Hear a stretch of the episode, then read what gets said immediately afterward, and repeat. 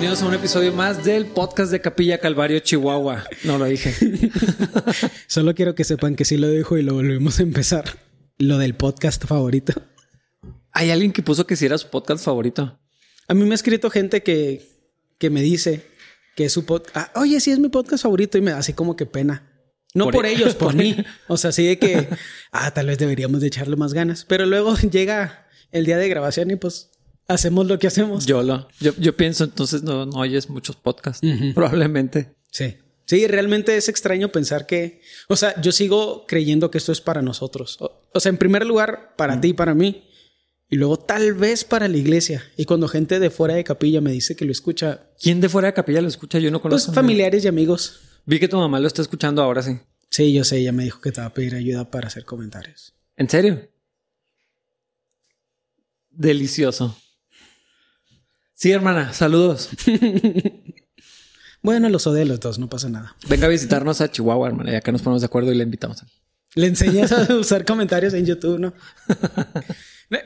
o sea, me, da gusto que sea de bendición para la gente. Ya hemos platicado mucho de la responsabilidad de lo que decimos. Es, es bien incómodo, especialmente porque no es un estudio, sino es una conversación. Y creo que también lo que queremos es modelar o presentar un modelo donde somos cristianos reales, con todas las cosas de los cristianos reales. O sea, a mí me parece tan ridículo y tan risible la idea de querer aparentar ser súper morales y muy perfectos y piadosos. Sí, me parece anticristiano. Y además, qué cansado, ¿no? O sea, ¿cuánto tiempo puedes sostener eso? Pues que ese es el detalle. Como no lo puedes sostener mucho, lo que haces es lo utilizas para mantener a la gente a distancia, porque pues no puedes ser perfecto siempre. Sí. Mantienes a las ovejas ahí en el corral y tú te quedas en la casa. Salen frases como las que hablábamos la semana pasada. Le está, está pensando exactamente lo mismo. De cuando ves a una oveja comer con el pastor. es decir, que mm, tal vez estás exagerando en esa imagen porque... Y también pasa. Pero bueno, el punto es que me gusta la idea de poder hacerlo como lo estamos haciendo ahorita. Me gusta el tamaño, me gusta que la audiencia es poca, me gusta que la responsabilidad es, pues creo que es limitada, porque la gente que nos conoce nos extiende gracia y no asume lo peor de lo que estamos diciendo. Eh, sí, es que tiene que ver la, la, conexión que ya tenemos con la gente, que ya nos conocen y la continuidad. Claro. Porque difícil. Bueno, o sea, si ves solamente un episodio, vas a encontrar cosas terribles probablemente. Pero si ya ves una secuencia y ya sabes que no somos buenas personas, dices, ah, eh, eso y peor dicen. No, Exacto. No, y eso, y eso ayuda y sin utilizarlo como una excusa para vivir una vida inmoral o pecaminosa o mediocre. Realmente me parece que necesitamos en el liderazgo cristiano, pero en el cristianismo en general, necesitamos modelar una vida real. La gente que no conoce a Cristo, lo que conoce de el cristianismo como religión son las limitaciones, lo que no puedes hacer como cristiano. Y eso es porque eso es lo que vivimos. No vivimos la libertad en Cristo, vivimos las limitaciones que el cristianismo nos pide, con las que el cristianismo nos pide cumplir. Yo no quiero vivir así, yo no quiero fingir prudencia cuando soy imprudente ni quiero hacer gruñiditos cuando alguien dice algo que me molesta como, mm, si creo que algo es incorrecto, lo voy a decir. Si lo digo y participa de esa comunicación, mi ineficiencia, mi ineficiencia, mi humanidad, mi ineficacia en la comunicación, eh, mi estado de ánimo en el momento, eso es ser humano y ser cristiano. Y todo lo bueno que podría haber alguien en mí es Jesús. Y todo lo demás es la parte donde la carne, donde sigo batallando con mi carne, donde sigo perseverando hacia la gracia. Pero esa idea de yo sí sé y soy muy santo, me parece que es anticristo. Fíjate que es, escuché una vez un, pastor tiene una predicación en Pedro, donde en, ese domingo en particular o ese fin de semana en particular se dirige a los hombres. Y la tengo guardada, la escucho cada tanto porque me gusta mucho cómo aborda. Se dirige a los hombres como se debe hablar. en, llega un momento donde hasta grita, así como cuando está hablando de los esposos que violentan o que intimidan a sus esposas. O sea, se, se enchila, impresionante. Pero, pero ah, presenta cuatro prototipos de hombre. Eh, perdón, ocho. Cuatro hacia la pasividad y, y los otros cuatro hacia el abuso o a la tiranía. Total que uno de los prototipos que presenta como de los no buen ejemplo de masculinidad eh, es algo similar a Ned Flanders. Mm, claro. O sea, donde, no sé, y, y di- dice ejemplos como... ¿Alguien sabrá quién no es Ned Flanders? No sé, Es el personaje cristiano de los Simpsons, el vecino de, de los Simpsons. ultra cristiano de los Simpsons. Yo diría que no es cristiano nada más, es ultra religioso. Eh, exacto. Ese es el punto de, de- de lo que dice este pastor. Dice, ese es el papá que están en la cena y vienen los eh, amigos de sus hijos y, y no sé, me pasas el pan y lo sabías que Jesús es el pan de vida y, y- Asco. y- y cosas así que dice, avergüenzas a tus hijos, avergüenzas a tu familia. Nadie quiere llevar a sus amigos a, a tu casa porque les da vergüenza que, o sea, esa hipercristianización. Que es hipocresía. Ajá, que ya no es la vida de Jesús, que ya no es lo, lo que realmente Dios ha hecho en ti y, y se sale inevitablemente, sino religiosidad Sí. y, y una falsa piedad. Sí, religiosidad y liturgia. Y, y es parte de la naturaleza humana, cómo a veces buscamos sobresalir en ciertos círculos sociales.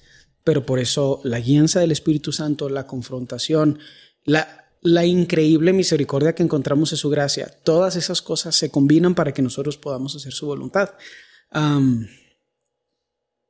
Pero bueno, creo que decimos todo eso nada más para, para explicar por qué esto es una conversación y por qué es una conversación muy humana y por qué todos los cristianos deberíamos tener conversaciones muy humanas. Ujú. Menos religiosas. No todo debería estar grabado. Sí, probablemente ni esto debería estar grabado, pero alguien tenía que sacrificar. Yo sí lo siento. Alguien tenía que sacrificar la percepción social que otras cosas, que otras personas tenían de ellos. Siempre está muy triste. A mí me ha pasado. La gente nunca me admira cuando me conoce. No sé si eso tenga sentido, pero como canto en la iglesia y a veces enseño y de lejos me veo amable, agradable y sabio. Y luego me conoces 20 minutos y dices, ah, canijo, este vato es un monstruo. Entonces, o sea, realmente no conozco a nadie que me admire cuando me conoce bien. Porque no deberían hacerlo. Porque lo bueno en mí es Cristo. Y si vas a admirar a alguien, admíralo a él en mí. Entonces es interesante cómo la gente a veces cree que se puede llevar la gloria de Cristo Ajá. en su personalidad. Y digo interesante, pero lo que quiero decir es molesto e insultante. Penoso a veces. Muy penoso, pero casi nadie lo nota. Y, y yo sí me canso de la vida religiosa. O sea, la li- porque podría tener libertad en Cristo. Es que Jesús lo dijo. Es una carga que luego ni siquiera quieres mover un dedo para llevarla. O sea, es, es de una Un buen carga. ejemplo de eso es, mejor no invito a nadie a mi casa porque aquí me puedo quitar la máscara de piedad. Porque no es piedad, es otra cosa, es fingir, es liturgia. Y no dejas que la gente se acerque porque no eres quien aparenta ser. Y, y dices cosas como las ovejas no comen en la casa del pastor, las ovejas comen en el corral. Asco, asco, asco y coraje. Sí. O, o- o dices cosas como que la, la familiaridad va a generar desprecio. Más asco y más coraje todavía. Sobre todo cuando piensas, ¿y qué hizo Jesús? ¿Cuál- cuál- qué- qué- cómo, ¿Cómo discipuló Jesús a los doce? Ujú, Dormía con ellos. Y quién des- ni siquiera creo que podríamos decir que Judas des- despreciaba a Jesús. Nada más era avaricioso. pero- Ajá, sí, sí, le ganó el amor al dinero, pero, pero Sí, está complejo. La verdad, yo pienso mucho en eso y he pensado en esto estas últimas semanas porque estamos regresando a la normalidad uh, sí. y, y ¿Para esas cosas se magnifican. Para cuando escuchen este podcast, si Dios lo permite, ya habremos regresado. Habremos tenido habremos, ten- futuro perfecto. habremos tenido el primer servicio después de un montón de tiempo. Bueno, los primeros dos servicios, ¿no? Bueno, sí, técnicamente. Y eso va a estar súper interesante para nosotros. ¿Qué- ¿Crees que la gente vaya a regresar? Um, Bueno, a mejor- algunos. a lo mejor es una pregunta muy general. Creo que algunos sí van a regresar. Creo que menos de los que esperamos. Y creo que la mayoría de ellos van a decir que no regresan por el virus, pero no regresan por flojera.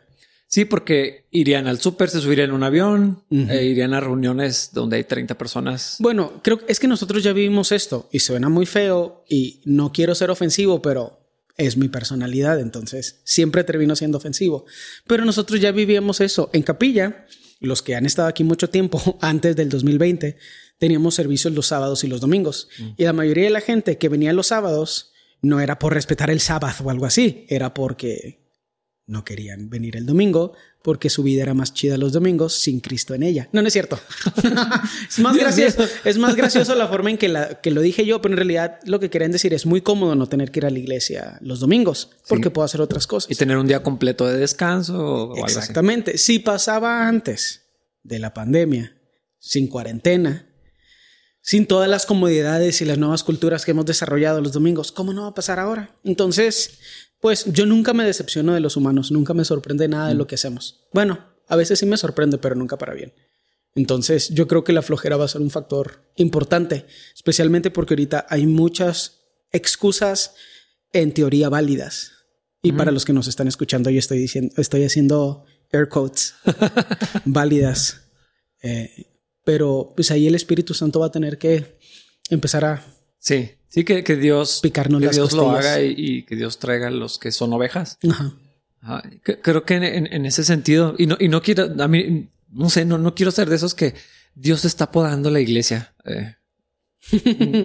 no. O el diablo. pero, sí creo que, que, que, esto va a revelar. Lo, ah, claro. platicaba con, con, con alguien. Eh, esto está revelando cosas que ya están en el corazón. Entonces, a la gente que no le interesa, que no es una prioridad las cosas de Dios, incluyendo la iglesia, porque no quiero decir que la iglesia es equivalente a que Dios te importa, pero sí, o sea, es parte de, de como te interesa el reino de Dios, la, la, iglesia de Cristo, tu vida espiritual, definitivamente la vida de iglesia. No es causal, sino consecuencial. Exacto.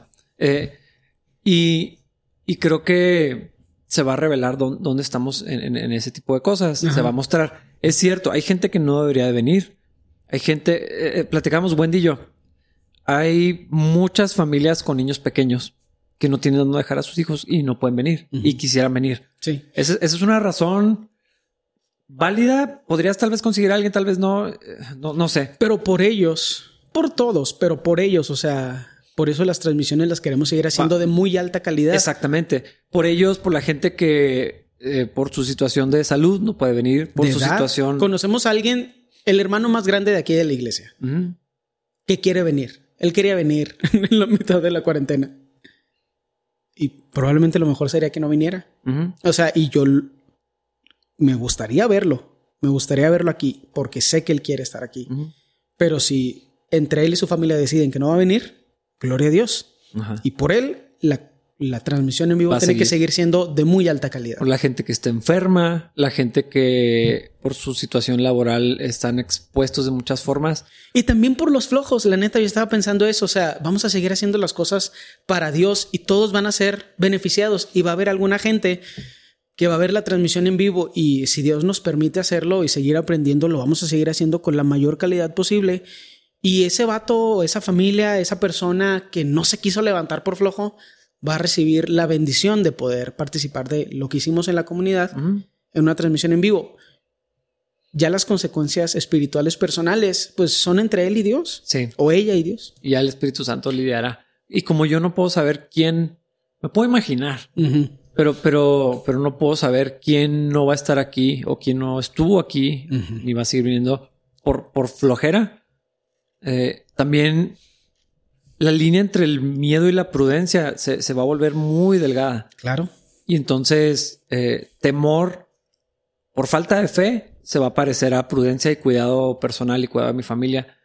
Pero, eh, ¿dónde se discierne uno del otro? Nomás el Espíritu Santo. Exacto, especialmente desde la perspectiva de un segundo o tercero. O sea, en nuestro propio corazón el Espíritu Santo habla, pero yo saberlo de ti es difícil. Y que un tercero lo sepa de alguno de nosotros dos, más complejo todavía. Entonces, este es el tiempo de ser la iglesia. Creo que como nunca antes hemos tenido que hacerlo.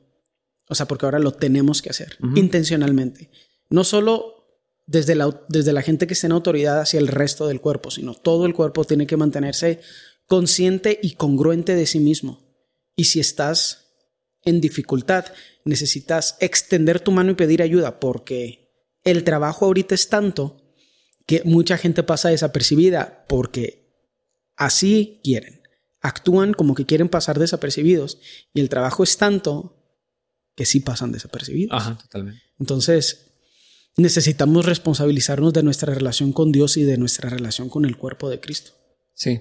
Y, y, y en particular, eh, en, en, particular me preocupa el corazón de los hombres que, que no tomen esa iniciativa de decir vamos a ir a la iglesia. Claro. Vamos, y digan, hablen con su esposa, con sus hijos y, y determinen llevar. Sí.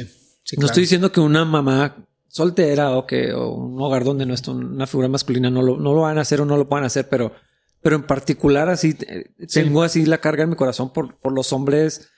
Sí, le tienes más miedo a la debilidad y la pasividad espiritual de los hombres que a la de las mujeres. Sí. Sí, yo soy igual.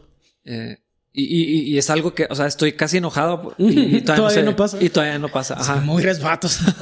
Iba a decir algo que no debería decir. ya sé que ibas a decir, no lo digas, no lo digas, no lo digas. Eh, la, la, verdad, siempre nos hace falta el Señor, pero no sé, siento que no siempre es tan obvio. Mm.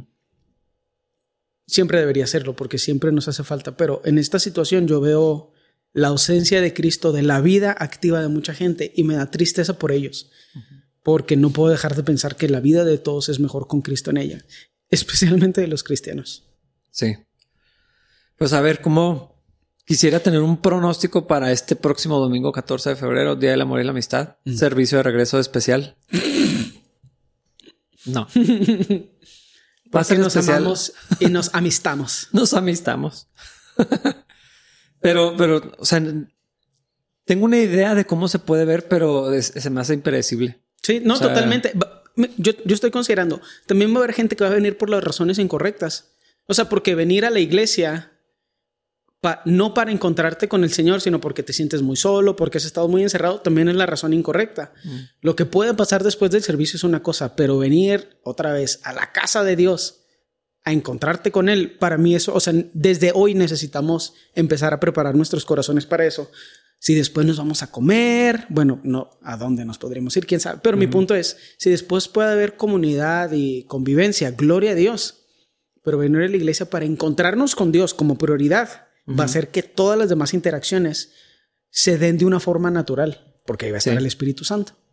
Um, también podemos, o sea, este domingo tal vez podríamos tener gente en la iglesia con las, por las razones incorrectas. Y también por eso, gloria a Dios. Sí. Que Él haga su voluntad. Es que no es nuestro problema definir eso. Exacto. Y, y, te, y o sea, tenemos que ser fieles con lo que tenemos que hacer, hacerlo uh -huh. bien, hacerlo lo mejor que podamos y, y, lo que Dios haga con eso o no con eso sí. Sí. no es nuestro problema. Sí, exacto. Pero me estaba acordando de, de ese, esa sección donde dice, yo me alegré con los que me decían a la casa Ajá. del Señor iremos. Y sí creo que esa debería ser... No es algo que, que, que podemos decirle a la gente que deberían de tener, uh -huh. pero, pero es lo que debería estar pasando en el corazón de los cristianos. Sí. O sea, estar alegres de poder juntarnos, sí. a adorar al Señor, a estar en, en comunidad buscando de Cristo, a, a, a, estudiar la palabra de Dios juntos, a, uh -huh. y sí ver a los hermanos, no como primera prioridad, pero, pero todo eso uh -huh. que sucede eh, eh, corporativamente cuando estamos claro. juntos, eh, deberíamos de alegrarnos. Pues hablábamos, tú hablabas el domingo con esta persona y yo entre semana mm. de lo feliz que estaba de poder regresar y sí. tocar y convivir y que estaban empezando a buscar quién les podía cuidar a los niños, tal vez no siempre, pero de vez en uh -huh. cuando.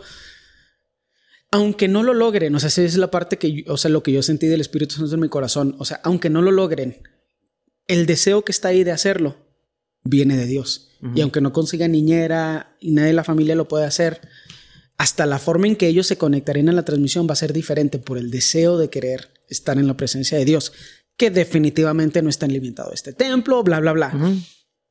Pero el punto es, necesitamos, ese, ese, es el problema de lo que viene. Cómo actuamos y lo que hacemos no es el problema. La motivación, la razón, la fuente de las cosas es el problema. Uh -huh. Y vamos a ver cada uno de nosotros mismos, porque no es tan fácil verlo en otra persona. Sí. Vamos a ver cómo está nuestra relación con el Señor en este tiempo que viene. Creo que ahora sí vamos a ver mucho de es que Dios conoce mi corazón y lo ajá. Ah, exacto. Ese es, ese es, el problema. Y si no me engañas a mí, menos a él. Pero definitivamente hay personas, estoy convencido que hay gente que quisiera poder estar aquí. Y tal vez no debería. Creo que son pocos los que no puedan venir. Sí. Ese, es, ese es mi decir mi humilde opinión, pero eso suena así con un veneno así espantosísimo. No, eso es lo que yo pienso, que, son, que son pocos los que de verdad no deberían de venir o, no, o no están en condiciones. Sí, que sería imprudente realmente. Sí, yo, ese es, eso es lo que yo creo. Pero, ¿qué voy a hacer? O sea, obligarlos o pues no puedo. Exacto. Que Dios lo haga mejor. Fíjate que hay muchas cosas de, Chuck Smith que no me gustan en, cómo lo, verbaliza. Eh, pero, pero una, una de ellas eh, donde precisamente en cuanto a la asistencia y en cuanto a la, gente cuando falta y qué le decía y, él, y él explica que él dice es que yo no soy el Espíritu Santo. algunas personas le reclamaban, hermano, pues, tengo un mes sin venir y no me, no me ha llamado y lo, pues, y no es mi trabajo estar correteando a las personas. Algo así. Sí, sí, sí, este sí. Sí, o sea, que se oye feo en teoría, pero en práctica tiene sentido. Sí donde, él deja la responsabilidad. Él descansaba también en, que Dios iba a lidiar con los que son sus hijos. Pues que la fuente correcta provocaba una reacción. Sí. Y como la fuente es correcta, la reacción es correcta. Entonces yo, yo le pido a Dios que me ayude porque sé que el potencial de resentimiento en mi corazón allí está. Claro. De, decir, por, o sea, estoy viendo las fotos, lo que están haciendo y dicen que no. O sea, le pido a Dios de verdad, le he estado orando, así que que no me llene de resentimiento porque eso, eso se va a descargar inmediatamente en la iglesia. Claro. Y se va a descomponer todo. no, no, quiero eso, no. Sí. Dios me libre. Dios nos libre a todos. Dios nos libre. ¿A dónde llegamos la última vez? No leímos mucho, o sea, no avanzamos. Bueno, sí, sí leímos bastante, más bien no lo estudiamos tanto. Hasta el 16. Sí más bien lo leímos y lo utilizamos como, como base, pero creo que ya está estudiado hasta el 16. Sí, pues es que realmente es el mismo pensamiento, nomás que está expresado así. Nos pusimos muy agresivos la semana pasada. Y fue el podcast que más se compartió. Nice. A pastores, espero. También Dani escogió una foto donde salen las, salimos así enchilados en. Entonces, no sé si eso ayudó. Supongo que a partir del 17 vale. Sí, sí, sí, hay que darle. Pero ustedes, mis queridos amigos, deben recordar lo que predijeron los apóstoles de nuestro Señor Jesucristo. Ellos les advirtieron que en los últimos tiempos habría gente burlona cuyo objetivo en la vida es satisfacer sus malos deseos. Estos individuos son los que causan divisiones entre ustedes, se dejan llevar por sus instintos naturales porque no tienen al Espíritu de Dios en ellos. Pero ustedes, queridos amigos, mira, ves si es de amistad. Ay, no. Deben edificarse unos a otros en su más santísima fe, orar en el poder del Espíritu Santo y esperar la misericordia de nuestro Señor Jesucristo, quien les dará vida eterna. De esta manera se mantendrán seguros en el amor de Dios. Deben tener compasión de los que no están firmes en la fe. De eso estamos hablando. Rescaten a otros arrebatándolos de las llamas del juicio. Incluso a otros muéstreles compasión pero háganlo con mucho cuidado, aborreciendo los pecados que contaminan la vida de ellos. Uh, está, muy buena esta sección. Sí, a mí me gusta mucho esta sección, especial porque creo que yo lo dividiría en dos partes y la primera parte más que nada es me da curiosidad porque utiliza el adjetivo burlón. Cuando dice gente burlona cuyo objetivo en la vida es satisfacer sus malos deseos. Esa idea de burlón como que me parece un poquito, pues no quiero decir fuera de contexto, pero casi. Pero se me hace muy interesante ese adjetivo en particular, o sea, gente burlona, ¿de quién se quieren burlar? ¿Del Señor o tienen un humor que es agresivo y humillante? Pero me gusta cómo lo expresa. Burladores dice también en Biblia de las Américas. Es que en ese caso burladores es más como intentando sacarle la vuelta o desresponsabilizándose ah, o intentando burlar o intentando saltarse los límites. Creo que, o sea, esa es, la forma en que yo lo percibo y no burlón como de jajaja, ja, ja, estás muy Pero acá dice gente burlona. Sí. No, pues es difícil en este, en este caso entender bien el contexto, uh, cómo el contexto afecta este adjetivo en particular. A lo mejor yo le puse mucha atención. Pero me gusta la segunda parte de, de ese de ese pasaje, cuyo objetivo en la vida es satisfacer sus malos deseos. Em, y la, hemos hablado mucho al respecto. También lo que sigue en el 19, la segunda parte del 19 dice, se dejan llevar por sus instintos naturales porque no tienen al Espíritu de Dios en ellos. Hemos hablado mucho de cómo el hombre natural hace cosas que aunque parezcan morales, son malas. Mm. Eh, una vez el pastor Nick, eh, Chris, no sé si te acuerdas, que estaba hablando precisamente de algo así de carne entrenada. Uh. Y eso, o sea, me gustó mucho ese concepto, o sea, la idea de que podemos actuar moralmente, pero eso no nos hace buenas personas, no nos hace cristianos, no nos hace creyentes. Eso en particular me gustó mucho de esta primera parte, o sea, la idea de, de tener cuidado con nuestra naturaleza. O sea, de no caer en como que en ser sabios en nuestra propia opinión. Sí. A mí también me da curiosidad porque no, sé si está diciendo la gente que abiertamente se burla de la fe. O sea, no sé si está hablando de, eso específicamente o, hay un espectro más amplio de, lo que significa burlarse de Dios o de la fe cristiana. Porque cuando habla de, que es gente que busca lo de sus propios deseos, uh, que bueno, entendemos que el mundo eso es lo que enseña, o sea, tienes que ser la prioridad, tienes que amarte a ti mismo, tienes que buscar la felicidad, venimos a este mundo para ser felices. Cristianos publican ese tipo de cosas. Sí. Y, creo que eso es, es, una afrenta, es una burla a la fe cristiana donde el mensaje de, Cristo fue, o sea, niégate a ti mismo. Totalmente. Para que me puedas seguir. Entonces, no, no sé si, si el espectro, o sea, si está hablando de la gente que lo hace específicamente o esa cultura los, los considera o los clasifica como burladores del, evangelio. Sí. No sé. Es que también cuando lo leo me da la impresión que está hablando de. de como. Eh, o sea, no puedo dejar de pensar en esa gente que se cree más inteligente que la Biblia. Mm. No, o sea, como como se me hace un libro que está vivo y que es universal y atemporal, casi lo considero un individuo que, que, que representa la sabiduría de Dios. Y no puedo dejar de pensar en gente que se burla de las verdades que presenta la Biblia como si fueran anticuadas o mm. las intenta reducir a sus partes más controversiales. Y, bueno, regresamos a esa idea de la cultura.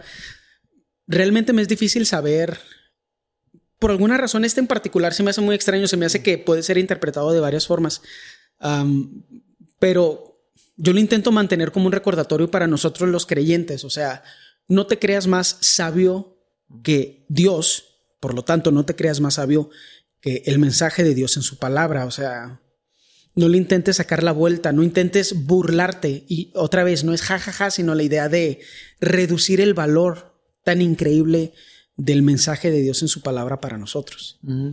Eh, no sé, yo lo percibo así porque lo está comparando con la naturaleza pecaminosa que teníamos antes de Cristo. Animal. Animal, exacto. O sea, es una, eh, eh, eh, es una cultura binaria de lo que me beneficia a mí y afecta a los demás. Es unos y ceros. Me, que me beneficia a mí y te lastime a ti. Y si te beneficia a ti, me lastima a mí. Entonces, como que es, es, es algo muy natural en los humanos. Y si buscamos el beneficio de gente a nuestro alrededor, desde la perspectiva humana y animal, es el beneficio de todos, pero para que me beneficie más a más mí. a mí, Ajá. Y, yo lo percibo de esta forma por lo que dicen los siguientes versículos, que empieza a hablar de la comunidad y cosas por el estilo. Tenemos, como decías, una cultura ahorita muy, muy insana de el valor del individuo, que es muy extraño porque levanta el valor del individuo, pero con un mensaje colectivista o sea, todos somos especiales, pero eres más especial si eres parte de este colectivo o eres más... Mm. Es muy extraño, es muy incongruente. Y, me parece que ha lastimado mucho, quiero decir, la the fabric of society, pero es como... ¿Cómo se entre el, tejido. El tejido de la sociedad. Porque una de las razones, y no sé si, si, has escuchado al respecto de esto, pero una de las razones más constantes ahorita en el divorcio, eh, cuando la mujer es la que pide el divorcio, es que y se lo dicen terapeutas, ellas merecen ser felices.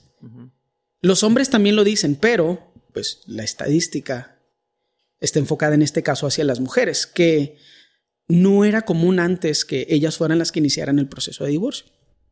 A menos de que hubiera cosas como violencia, bla, bla, bla. Y, y yo lo puedo confirmar. O sea, ese, ese, ese, es, ese argumento aparece en, en las personas que, que, yo he visto. Cristianos. Cristianos. O sea, y es que merezco ser feliz y, este matrimonio es otra cosa, como si fueran dos cosas mutuamente excluyentes. Siempre responsabilizando a la otra persona y desresponsabilizándose uno mismo. Y eso es anticristiano porque Cristo es, Cristo en nosotros es hacia nuestra comunidad, bendecir a nuestra comunidad. Yo siempre repito el mismo concepto, el fruto del Espíritu Santo es comunitario, porque yo no puedo tener ni paz, ni gozo, ni paciencia, ni ninguna de esas cosas solo mismo. en un cuarto encerrado. Sí, sí, sí. Eso no existe, o sea, todos son formas en, que, en, en las que el Espíritu Santo lubi, lubrica nuestras relaciones sociales. Entonces esa idea de individualismo, donde mi felicidad, mi contentamiento, mi alegría es el estándar de vida, pues es satánico. Uh -huh. Es animal, porque también los animales piensan así. Tal vez con menos procesos conscientes, pero así piensan los animales. Uh -huh. Tengo eh, que comer y pues voy a matar algo. Es que es lo que hacen, o sea, un chango mata al otro chango o le gana la pelea, pues eh, quiero ese otro chango. Uh -huh. O sea, eh, así de fácil. Es lo más fundamental que, que uh -huh. está ahí de, de, de instinto. Por y... eso me gusta este pasaje. O sea, yo insisto, la Biblia habla de conceptos socioculturales y psicológicos increíblemente complejos sin, sin la nomenclatura, sin la conceptualización psicológica. Ajá. Pero eso no implica que no está aquí y que nada más no la hemos visto por mensos. Porque, es... uh, ¿cómo soy yo más inteligente que la Biblia? Es así que, dude, este vato que muy apenas sabía escribir lo dijo hace un montón de años y tú quieres recibir un premio porque lo escribiste ayer, no manches. Es que eso es lo increíble que es atemporal, pero las verdades están allí. Y ahorita que lo decías como una persona, pues es que creo que sí es una persona. O sea, Jesucristo es el verbo. Uh -huh. y, y, y, la palabra de Dios es la revelación de Dios, es uh -huh. la esencia de Dios misma. Que yo sé que hay gente que está en desacuerdo. Uh -huh. He escuchado a muchas personas decir que la Biblia no es la palabra de Dios, contiene la palabra de Dios. Mm. Y, y, se me hace peligroso empezar a cruzar ese, ese, ese límite. Pero bueno, lo, lo, decía la otra vez de, de en Proverbios. Eh, el atributo de la sabiduría de Dios se expresa como una persona. O sea, empieza a hablar como si fuera una, un atributo, pero de pronto un, una persona. Entonces uh -huh. es eso mismo, es un atributo de Dios y es Dios mismo la, la sabiduría que está clamando. Y aquí en, este, en esta sección que leíamos hace esa separación. O sea, deseos egoístas, vida de comunidad. Exacto. Pres presentarlos. Y es, o sea, no es casualidad, pero nosotros no lo preparamos. No es casualidad que estemos hablando de el enfoque individual y el enfoque comunitario ahorita que estamos a punto de regresar o que estamos regresando porque para cuando salga este podcast habremos tenido nuestro primer servicio. Es bien natural que pensemos en nosotros primero. Uh -huh pero no queremos lo natural, porque lo natural es animal, carnal y diabólico. diabólico. Nada más es bueno en tu cabeza, pero nadie más cree que es bueno, porque lo que otra persona cree que es bueno aplica para su beneficio personal. Uh -huh. Sin embargo, cuando todos estamos pensando en los demás y regresamos, como siempre, a Filipenses 2, poniéndolos como más importantes que nosotros, Uh -huh. Nuestra perspectiva de nuestro impacto en la comunidad empieza a cambiar, porque no es impacto a la comunidad para que la comunidad me beneficie a mí, sino todos construimos el cuerpo de, bueno, todos construimos el reino de Cristo, sí. porque todos somos el cuerpo de Cristo. Pero es que fíjate, ese es el punto de partida donde ya está incorrecto. Si veo a la iglesia como algo que yo consumo, mm, lo claro. puedo hacer en mi casa. Claro. Si veo a la iglesia como algo de lo que yo formo parte, se hacen más necesario que tengo que ir. Uh -huh. O sea, eh, son perspectivas bien diferentes que van a definir cómo se ve la transición o, o la curva de, de, de, de, regreso a las iglesias. Ahorita estamos viendo ne negocios fracasar miserablemente. Cinemex uh -huh. ya se fue. Best uh -huh. Buy ya no está. Y, sí. y, puedo continuar con... Sí, sí, sí, sí. Pero, pero ese mismo efecto lo estamos viendo en las iglesias. Están, Totalmente. muchas iglesias están en crisis. Nosotros no, o todavía no. Eh, sí, Dios va a determinar en este tiempo si necesitamos un edificio grande o no. Sí, eh, exactamente. Pero, pero, eso está chido. Dios lo va a determinar, no la gente. Uh -huh. Y nosotros, no, incluidos nosotros en esa gente. O sea, pues nos vamos a esperar, a, vamos uh -huh. a hacer lo que tenemos que hacer. A, me acuerdo mucho de un jefe que decía: Usted no pita hasta que choque. Eso son algo que diría Jorge Torres. Otro jefe, pero bueno, tal vez, tal vez también Jorge Torres lo va a empezar a decir. Pero eso es lo que voy a hacer. O sea, cuando nos vamos, nos vamos, seguimos, no seguimos. Ahorita no sé, o sea, todavía no chocamos, todavía no sabemos si hay que pitar o no pitar. Eso es un problema de Dios. Este es su iglesia y nosotros estamos haciendo dentro de nuestras habilidades limitadas todo lo que podemos. Exactamente. O sea, fidelidad en lo que Dios nos, nos ha encomendado ahorita. Sin temor. Pero las iglesias están en crisis. Ah, totalmente. De todo tipo. O sea, la gente se está enfriando, hay problemas interfamiliares en, los matrimonios, crisis de depresión, de ansiedad, un montón de cosas bien terribles. Las finanzas de las iglesias están en picada, la asistencia se está anulando y todo esto, ¿no? Sí. Creo que va a ser una, una curva regresar. Eh, y en eso necesitamos mostrar compasión, como lo decía aquí. Exacto. Pero, pero a los débiles en la fe. Pero tiene que ver con qué es la iglesia, qué entendemos que es la iglesia. Si es algo que yo recibo, entonces no hay ninguna razón para venir más que porque está más chido. Sí. Y, sería una perspectiva completamente incorrecta. O sea, ir a la iglesia porque está, está mejor oírlo en vivo que en el audio de mi teléfono. pues sí es cierto, pero, pero esa no es la razón. Y si eso fuera, pues cómprate unas bocinas y vas a estar más a gusto en tu casa. Pero si yo entiendo que tengo un lugar en el cuerpo de Cristo, que necesito de la comunidad y la comunidad me necesita a mí, que yo creo que esa parte muchos la ignoran. No saben que su presencia es necesaria, que sus dones son necesarios. Eh, leí una vez un artículo y, adopté esa filosofía que hablaba del ministerio de estar. O sea, la, importancia de la presencia de, de, esa gente que dices, híjole, ellos siempre están. O sea, no, sí, del que te puedes apoyar, el, al que volteas a ver cuando estás enseñando, por alguna razón aleatoria. Todos los que enseñamos escogemos a alguien y por alguna razón que también es muy difícil de comprender, siempre es la misma persona. O sea, todos los domingos volteas a ver a esa persona más que a cualquier otra persona. Porque ahí están. Es que ese es el detalle. Y, y creo que tristemente, o sea, vamos a ver hermanos débiles en la fe no congregándose por razones incorrectas. Y quiero aclararlo por si no estaba claro ya. Hay gente que no debería de venir. Hay gente que es conveniente que se quede en su casa. Sí, esto no es un... No estamos chicoteando a la gente, latigueándola con culpa. Sí, sí, sí. Que el eh, Espíritu Santo te redarguya si hay pecado en tu corazón. Ya sea que vayas a venir o no. O sea, el punto no es si vienes o no.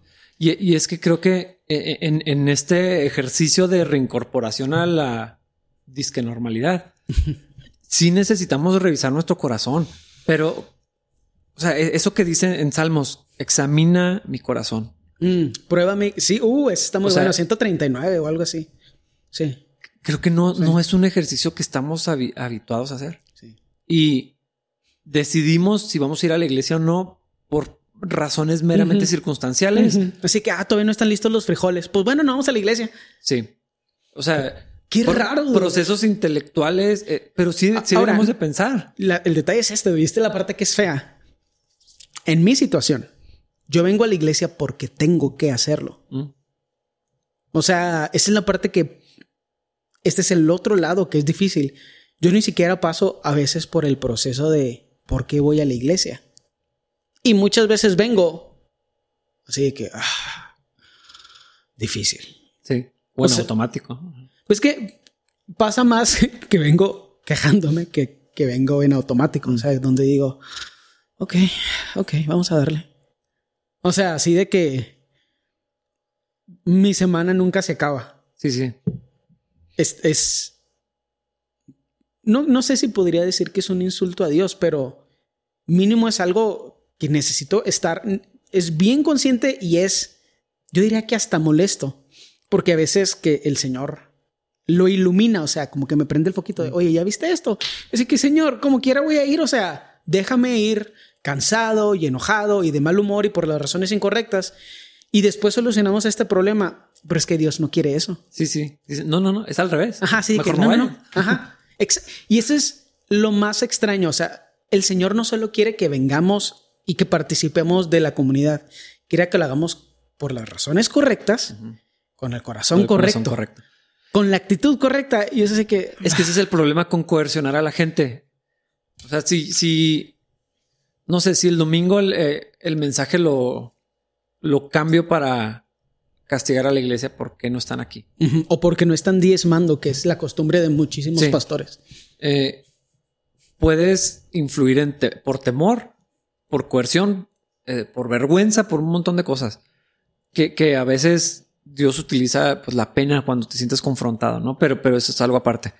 Eh, pero, pero no va a funcionar porque eso no va a ser agradable a Dios. O sea, la, la Biblia lo dice hablando de, de- de dar, eh, no por tristeza. Ni por necesidad. Ni por necesidad. Eso me saca un chorro de onda. O sea, así como que, híjole, pues se necesita. Ajá. No, o sea, básicamente, o sea, si lo dan así, lo vamos a usar. Yo siempre lo digo, pero, Sí. pero no hay fruto en el creyente que hace eso. El que da por necesidad o con tristeza, de mala gana, renegando, quejándose, obligado, mejor no den. Ajá. Eh, sería ideal que dieran mejor, Ajá. pero, pero la Biblia quiere que hagamos todo con un corazón de gratitud. De fe, sobre todo tiene que haber fe. Sí, Y, y- por eso habla los débiles en, en la fe, ¿no? O sea, es- está débil esa área y entonces todo lo demás se ve afectado. Y, y yo creo que en el regreso eh, tenemos que encontrarnos, sí pedirle a Dios que nos revele, o sea, decidimos no ir, o sea, de, eh, de verdad es por esto, o sea, que haya, que haya congruencia. Cualquiera Y- de las, cual- cualquiera que sea la decisión, o que sea el Espíritu Santo Exactamente. obrando. O sea, porque venir porque, híjole, yo, yo- una, una- algo terrible que me pudiera hacer a mí alguien es venir porque sienten feo con- conmigo. y existe. Sí, Yo- claro. yo, no, no necesito eso. Sí. O sea, no gracias. Sí. Mejor no vengan. Este, vengan por, por, porque les interesa el cuerpo de Cristo, porque quieren estar cerca del Señor, porque está, o sea, si hay bendición y hay vida eterna y si es bueno y delicioso, o sea, es, mm, Mm. Estar juntos en armonía. La Biblia lo dice. Si no es eso, mejor vengan cuando estén listos. Sí, sí, totalmente. Y nosotros vamos a tener paciencia, como en el versículo 22, vamos a tener compasión con los hermanos que son débiles. Eh, Es que Y no vamos a asumir lo peor, porque esa es otra cosa. O sea, eso es algo que es difícil y es algo que Dios ha entrenado mucho en estos últimos meses conmigo. Yo en algún momento llegué a creer que asumir lo peor de la gente era lo mejor. Mm. Y ahora lo pienso y digo, qué perdedor, qué débil, o sea, qué asco de individuo. Alguien que está todo pasivo y a la defensiva porque asume lo peor de la gente. Se me hace la cosa más débil, pecho hundido que existe. Es que piénsales una vida bien miserable. Porque Llena eres- de resentimiento y Eh, victimización. Exacto, eres víctima por default. Aunque no te hayan hecho nada, ni esté pasando nada, pero ya eres víctima si, si, si estás asumiendo lo peor. Ya eres. Inaceptable. O sea, yo prefiero de ahora, o sea, es que también es una fortaleza espiritual que viene del Señor. Mi identidad no soy yo, ni lo que hago, ni lo que gano, ni lo que pierdo, es el Señor en mí. Entonces, esas inseguridades infantiles han ido reduciendo y ya no tengo que asumir lo peor de la gente. Puedo percibirlos como más importantes y más valiosos que yo. Puedo ver el futuro fruto que Dios quiere crear en ellos, suceda o no, lo vea yo o no, suceda cuando yo estoy presente o como consecuencia de mi trabajo o no. Y eso me permite glorificar a Dios sabiendo que su proceso, sus tiempos, sus ideales, sus expectativas son perfectos. Y los míos no. Pero aún, fíjate, aún si esperas lo mejor de alguien y es obvio que no. O sea, es obvio que hay algo pecaminoso, que hay flojera, que hay desinterés, que hay apatía, que hay lo que sea. Para eso está esto que estamos leyendo. O sea, La compasión. es que me, me gusta mucho como dice, deben tener compasión con los que no están firmes. Me parece tan apropiado este pasaje para el regreso a, a- a- a la normalidad. Sí. Compasión, no enojo, no coraje, no resentimiento, es No es compasión. tolerancia siquiera. Así No. que pues te aguanto porque no vienes. No, no, No, es, compasión, Sí. amor. Nos debería de doler la condición obvia en la que se encuentran. Cuando es obvio, y con mayor razón si no entendemos, eh, rescatar a otros arrebatándonos de las llamas del juicio. Eso, eso no sé cómo se va a ver, pero estoy seguro que vamos a, a tener que lidiar con eso de alguna manera también. Yo estoy, yo ya estoy en una, estoy en dos situaciones, literal, porque me acaban de hacer una llamada. Estoy en dos situaciones donde es obvio. Y lo único que es es, ah, querías ver un show de televisión, querías ir a cenar con tu esposa. Bueno, te vas a dormir más tarde, o te vas a despertar más temprano, o vas a trabajar una o dos horas menos, y le vas a dedicar tiempo a tu esposa y le vas a dedicar tiempo a esos miembros de la iglesia que te están pidiendo ayuda, porque es tu responsabilidad como creyente, como alguien que ama, como alguien ah, de quien fluye el amor de Dios. Esas responsabilidades que Dios puso en tu camino, las vas a agarrar y vas a amar a esa gente y vas a tener compasión de ellos. Yo creo que así se ve. Gente, gente a veces nos pide ayuda y le damos la opción de ayuda que nos beneficia a nosotros. Sí te puedo ayudar, pero pues me da un poquito de flojera. No, no, no. O sea, es sacrificarnos a nosotros por el beneficio de nuestra comunidad, de nuestros hermanos. Es que, es que mira la ilustración que utiliza aquí de arrebatándolos de las llamas del juicio. Eh, a, mí me gusta descansar en la convicción que la Biblia no desperdicia palabras. Eh, cada vez más pienso que es algo, no es algo que yo creo, sino algo que es. que, Dios es específico en, las ilustraciones, en las palabras que, eligió para, para que estuvieran eh, escritas en la Biblia. Y, lo que está diciendo es, es incómodo, es doloroso, es trabajo. O sea, no es darle a alguien de comer y, desaparecerte de ahí de su vida. Es, te doy lana para que te largues. Es, o sea, esto que está diciendo de rescatar a otros, no sé, eh, no, no, quiero tampoco alegorizar demasiado, pero si, si dice eso, de, entrada suena doloroso e incómodo y como algo que no quisiera hacer. Sí. Es que, y ese es el detalle, nos creemos tan bondadosos que decimos, no es un sacrificio, pero a lo mejor yo soy muy flojo, pero para mí no sacrificar algo es quedarme en mi casa, comer y ver la tele. Todo lo que hago afuera de eso es un sacrificio. Yo no quiero trabajar y no conozco a nadie que no tenga problemas mentales que sí quiera trabajar. Y hay bastantes estudios sociales y psicológicos al respecto. Es que, te, lo platicaba el domingo pasado, el domingo del Super Bowl. Eh, lo ideal es mucho más cómodo. Requiere menos esfuerzo, menos tiempo, menos preparación, menos atención, menos todo. Todos ya son maduros, no necesitan ayuda de nadie. Pero lo que Dios nos llama a hacer, y odio decir de salir de la zona de confort, odio decir eso. Más bien es obedecer no matter what. O sea, hazlo ya. Sí, o sea, no tiene que ver con que tú salgas, o sea, creo que el enfoque está incorrecto cuando se trata de que tú no estés cómodo. No, no, no, creo que no es el punto, es obedece y si te cuesta, pues ni modo. O sea, exacto. Y, ese es el detalle. Cuando vamos a bendecir a alguien más, nos cuesta a nosotros. Y si no te cuesta, ¿estás bendiciendo a alguien más? Sí, probablemente es cuestionable, pero me gusta lo que dice.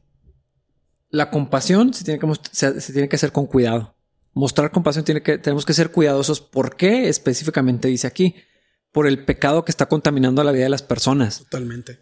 Entonces, como, pues no sé, lo, que podemos inferir del texto es que la compasión se puede ver rápidamente un, una tolerancia insana, una permisividad con el pecado. Exacto. O, participar de pecados ajenos, que Timoteo dice, no lo hagas. Timoteo, Tito, no me acuerdo. Pero cuando imponer las manos. Dice ahí. Timoteo. Sí, no participes de pecados ajenos. Ah, o sea, se puede convertir en eso la, compasión. No, es que hay que tener compasión. El Señor nos, nos dice que nos amemos. Sí, sí, pero aquí Judas es muy claro. Muestren compasión.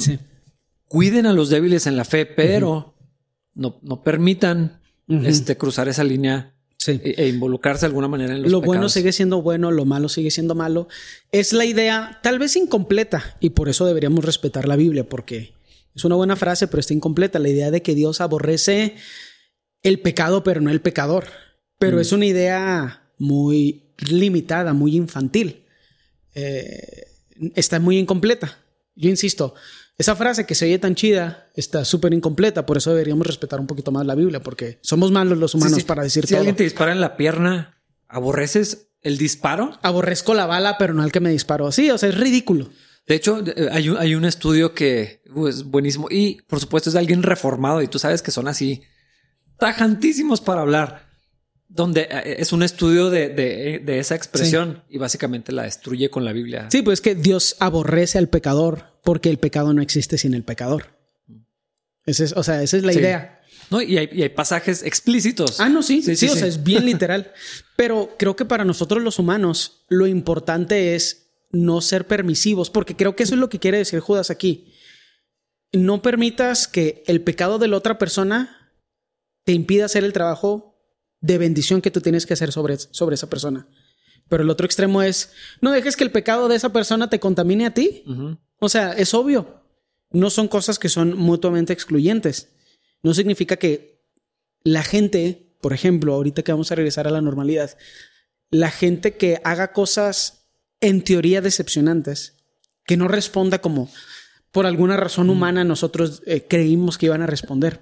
No podemos permitir que eso nos impida hacer el trabajo del Señor en sus vidas y serles de bendición.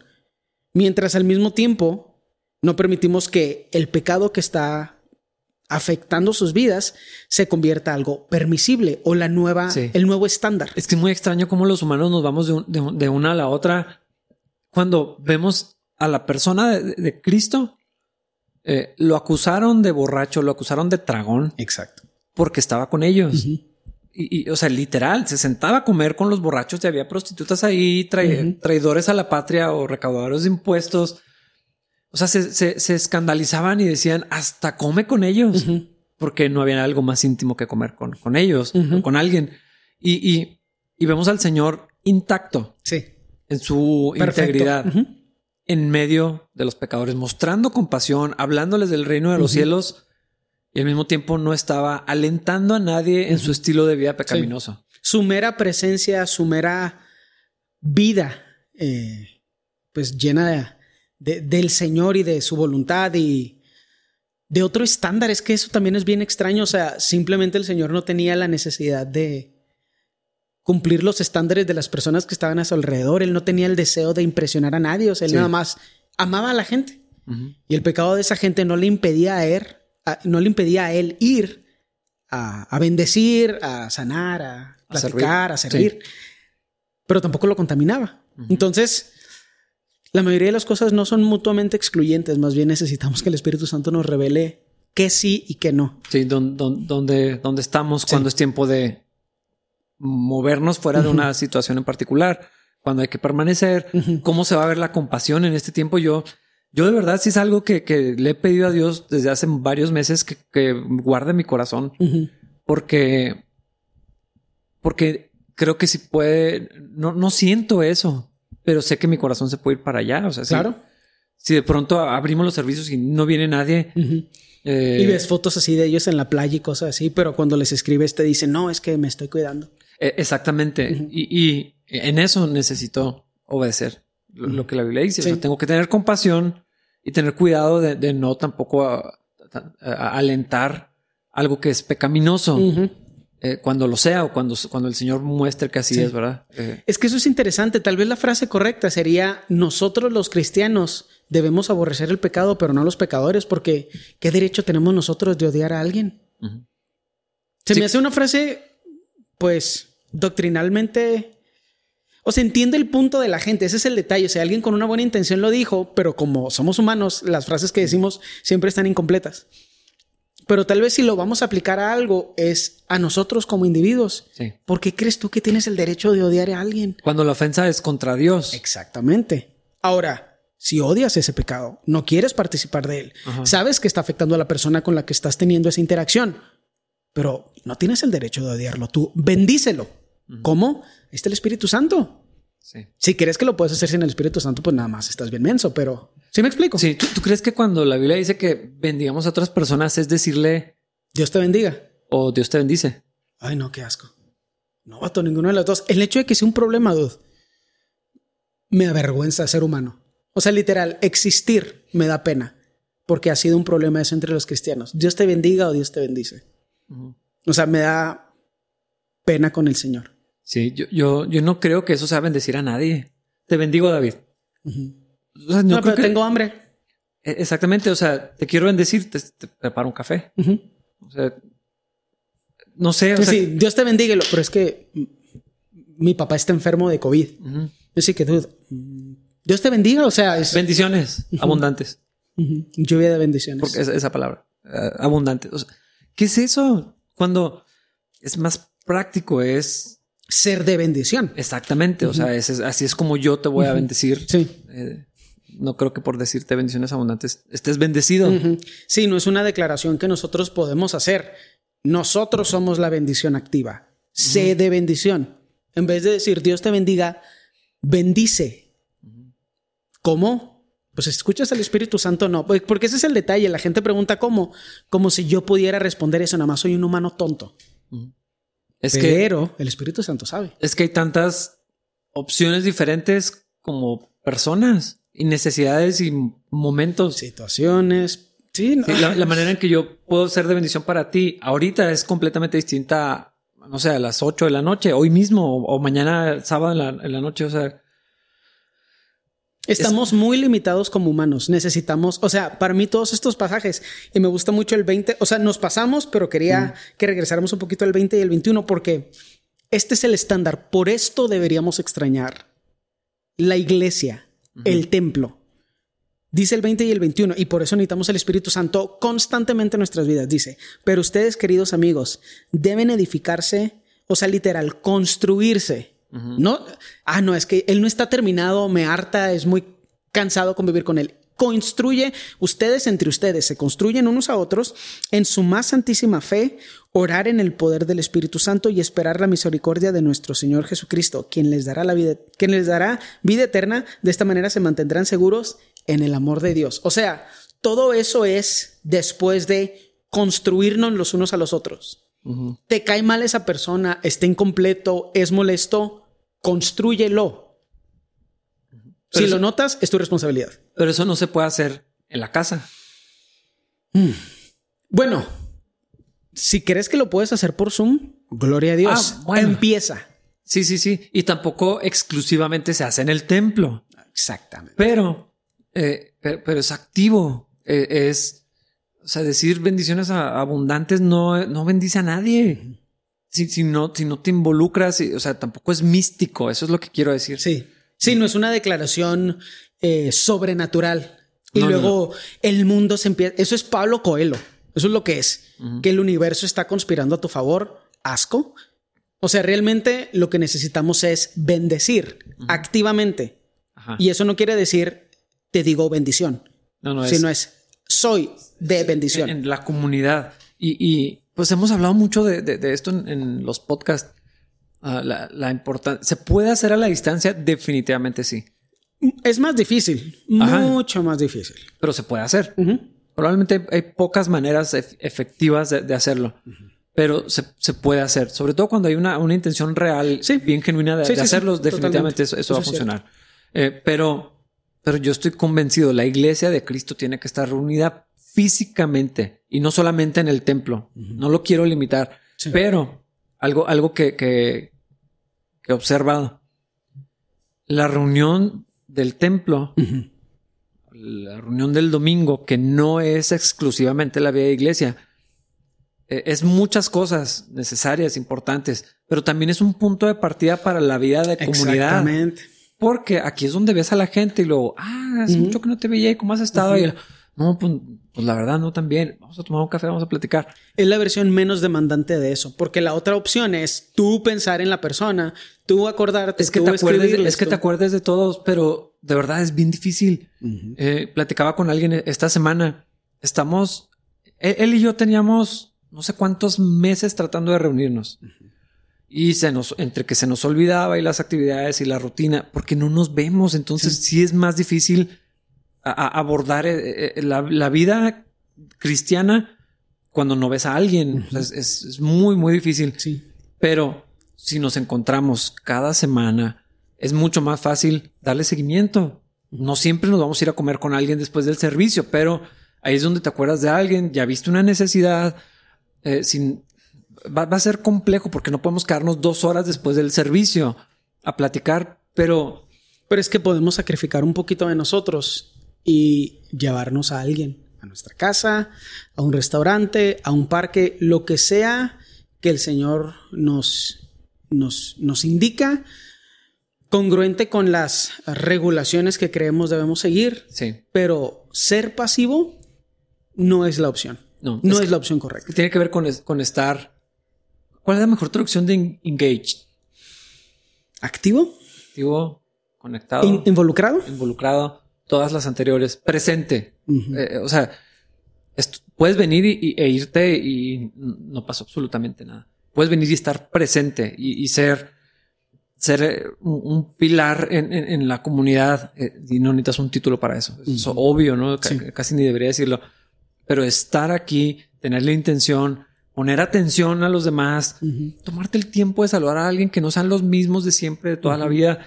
Eh, esos, esas, cosas pasan en segundos y, y pueden Dios puede hacer algo ahí. No, ni siquiera, o sea, es que esa es la certeza que tenemos. No solo puede, lo va a hacer, pero tu corazón tiene que estar dispuesto. Necesitamos, siempre necesitamos del Espíritu Santo, siempre necesitamos de Cristo, siempre necesitamos la presencia de Dios en nuestras vidas, pero a veces no es obvio y ahorita sí lo es. Ahorita es obvio para todos, creo que es innegable, nadie podría negar que el cuerpo de Cristo como es no puede sobrevivir a menos de que nosotros empezamos a actuar como el cuerpo de Cristo. Cuando digo actuar, obviamente no quiero decir fingir, sino que dejemos que el Espíritu Santo cumpla su voluntad de nosotros. Bendecir siempre sucede en otros verbos que no son bendecir. O sea, eso es lo que ahorita estaba pensando. Bendecir no que es te bendigo. Cualquier otro verbo que no sea bendecir puede ser de bendición. Te llevo a tu casa te invito a comer, te preparo algo para, la, para que comas en mi casa. Te pregunto cómo estás. Te pregunto, te platicamos, bla, bla, bla, bla, bla. Todo eso puede ser de bendición. Lo que de todas las opciones es menos bendición es decir, Dios te bendiga. Sí. Bendice a alguien. No lo digas, bendice. Actúalo. No va a poder terminar diciendo Dios los bendiga. Mm pues eh, va, a ser una promesa que vas a tener que cumplir. Ya sé, cuando los vea, los bendigo. Los bendigo. Así que los voy a tener que ver. Esa sería una buena, eso sería una buena frase. Pronto te bendeciré o algo así, o pronto te bendigo. Así que eso es como un compromiso de te voy a comprar un café o vamos a platicar un rato o quiero escuchar de tu vida y tu familia. Vamos a cambiar esa cultura en capilla. En capilla. O no. No lo vamos a decir. No, ya se me olvidó que Pero sí creemos, pero sí creemos en eso. Así que es, hermano, es, más, esperamos que esto sea una bendición. No porque lo decimos, sino esperamos Por eso que estamos haciendo esto. Y cuando nos veamos, de verdad espero que también podamos ser útiles en sus vidas para edificarnos y, podamos, podamos hacer unos a otros esto. Sí. Nos vemos en el siguiente episodio del podcast de Capilla Calvario, Chihuahua. Y espero de verdad no sé si decir anhelo, pero sí, quisiera, sí quisiera realmente verlos en el servicio, los servicios del domingo.